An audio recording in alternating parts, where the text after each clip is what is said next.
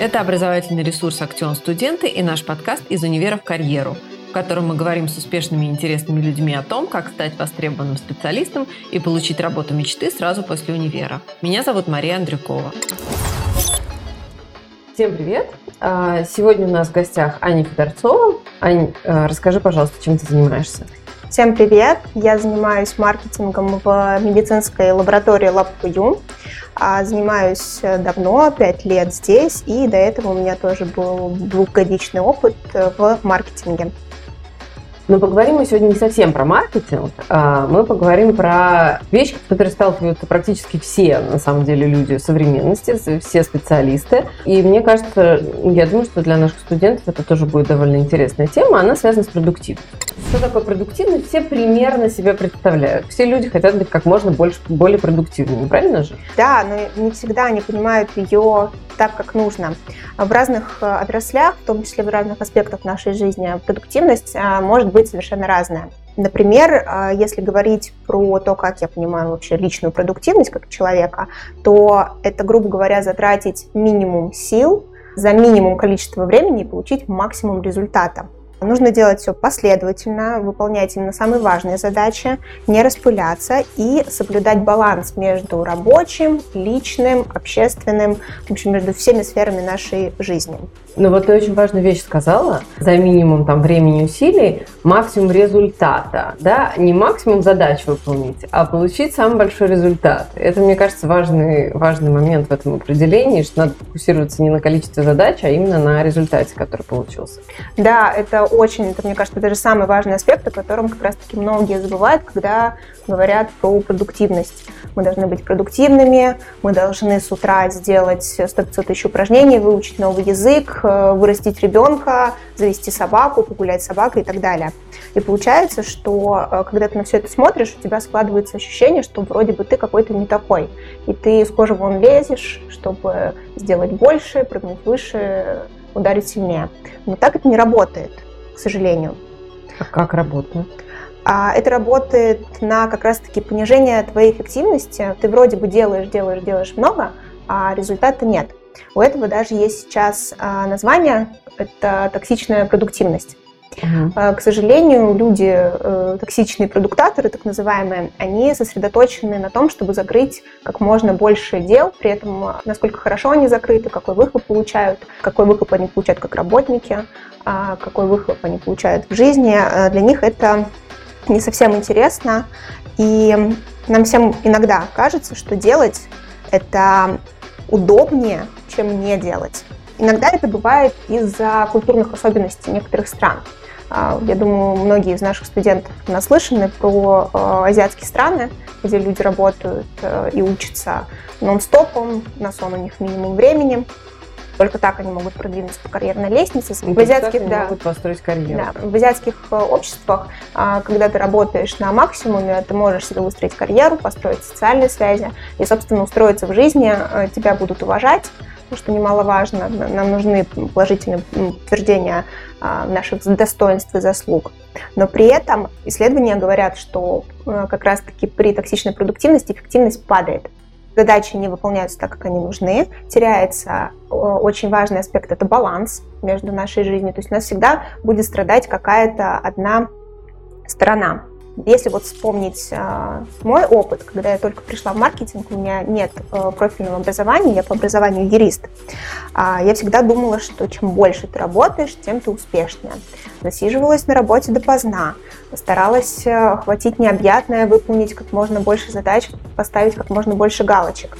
И получается, э, вот эта культура токсичной продуктивности воспитывалась во мне изнутри. То есть в компании меня никто не заставлял это делать.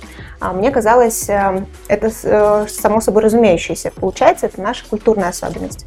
А другой аспект, который толкает людей на токсичную продуктивность, это развитие социальных сетей. Мы открываем их и видим что у всех вроде бы как успешная жизнь, они очень много чего успевают. Мы чувствуем себя не таким, но при этом хотим попасть в это общество и быть э, ближе к тем людям, за которыми мы следим. Угу. При этом для некоторых людей сама по себе токсичная продуктивность может стать стратегией жизни. А, что я имею в виду? А, например, человек, когда полностью погружается в работу, а, только из-за того, что ему, например, страшно строить отношения. То есть он туда идет сознательно-бессознательно, что, в принципе, тоже встречается довольно часто. При этом, если посмотреть на научные исследования, все-таки из лаборатории, поэтому немного медицинских данных, то токсичные продуктаторы живут чуть меньше, и рисков заболеваний у них чуть больше. А, возможно, студенты сейчас скажут, мы же не старые, какие там сердечно-сосудистые заболевания и диабет, но, э, к сожалению, сегодня они диагностируются все раньше и раньше, ровно потому, что токсичная продуктивность э, дает о себе знать. А также есть такое понятие, как блюз понедельника. Это не совсем заболевание, это набор симптомов. Ты, грубо говоря, можно описать, когда ты в понедельник не хочешь идти на пара. И дико радуешься, когда у тебя в субботу что-то отменяется, и в пятницу у тебя свободно. Получается, проводили большое исследование как раз-таки на азиатских странах и показали, что показатель смертности среди молодых людей до 30 максимально высок как раз-таки из-за того, что они перерабатывают и переучиваются. Поэтому обязательно нужно с токсичной продуктивностью работать. Скажи, пожалуйста, а как ты вообще пришла к этой теме и почему ты в ней разбираешься?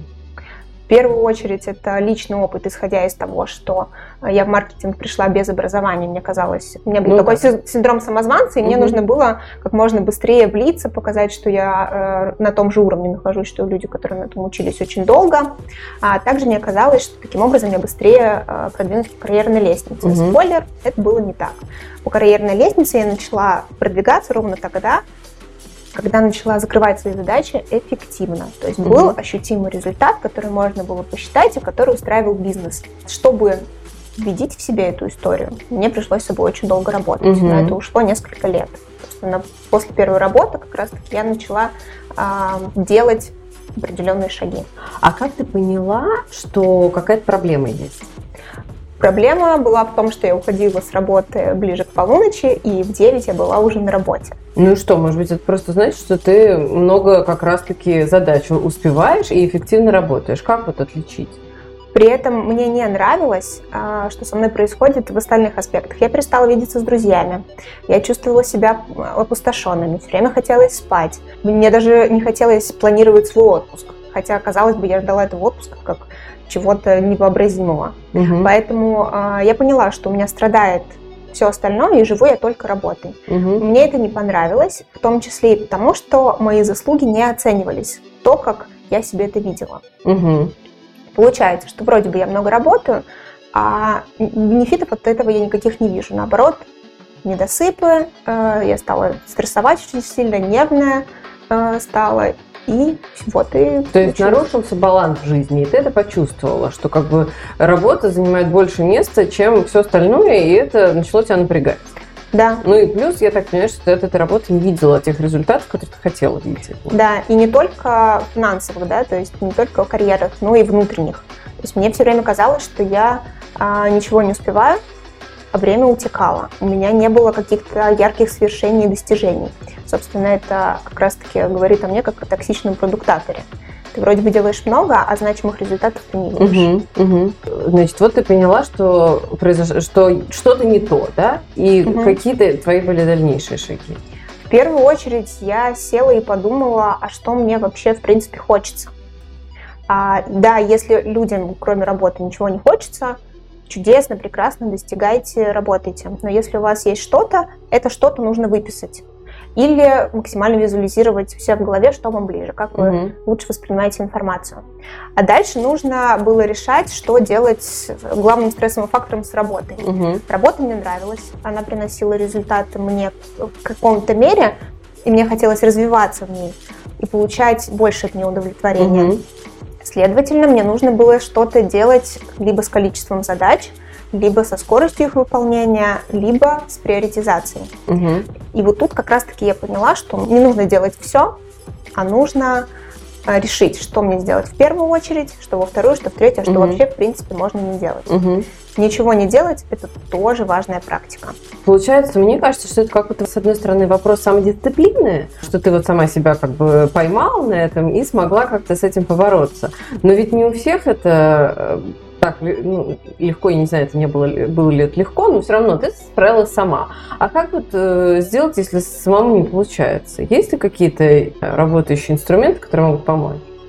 Но в любом случае, в первую очередь, все зависит от вас. Первое, надо понять, что это ваша жизнь, и она в ваших руках. Вам принимать решения. А самый простой способ – это погуглить токсичной продуктивности, как с ней бороться.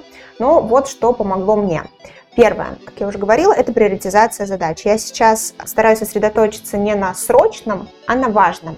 Я беру все свои дела, не только рабочие, но и э, личные, и делю их на четыре подтипа. Первое, они срочные, важные. Их я делаю в первую очередь, вне зависимости от того, что вокруг меня происходит.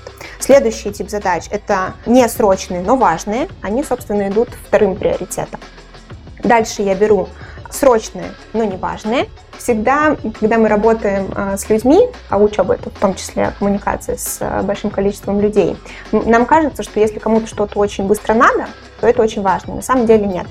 А сроки иногда э, говорят очень нереалистичные, ровно потому, что хотят побыстрее все закрыть. Такие же токсичные продуктаторы. И есть также пул дел, которые не срочные и не важные. Вот про них мы можем забыть, где-нибудь себе, например, выписать в какой-нибудь блокнот, и там через какое-то время, когда мы поймем, что мы сделали все остальные дела, к ним вернуться. Угу. Возможно, они вообще потеряют актуальность, и их не стоит делать. Угу. Также обязательно нужно разрешать себе вообще ничего не делать. А, по первости, это будет дико бесить, потому что ты сидишь и просто, например, смотришь на голубей. Никакой деятельности не происходит. Никакого результата не получаешь. И когда ты этим занимаешься, ты себе разрешаешь ничего не делать, отпустить себя, и после этого у тебя появляются и силы на новую работу, ты перезагружаешь свой мозг, и у тебя дела идут намного эффективнее. Не продуктивнее, mm-hmm. я бы лучше использовала слово эффективно.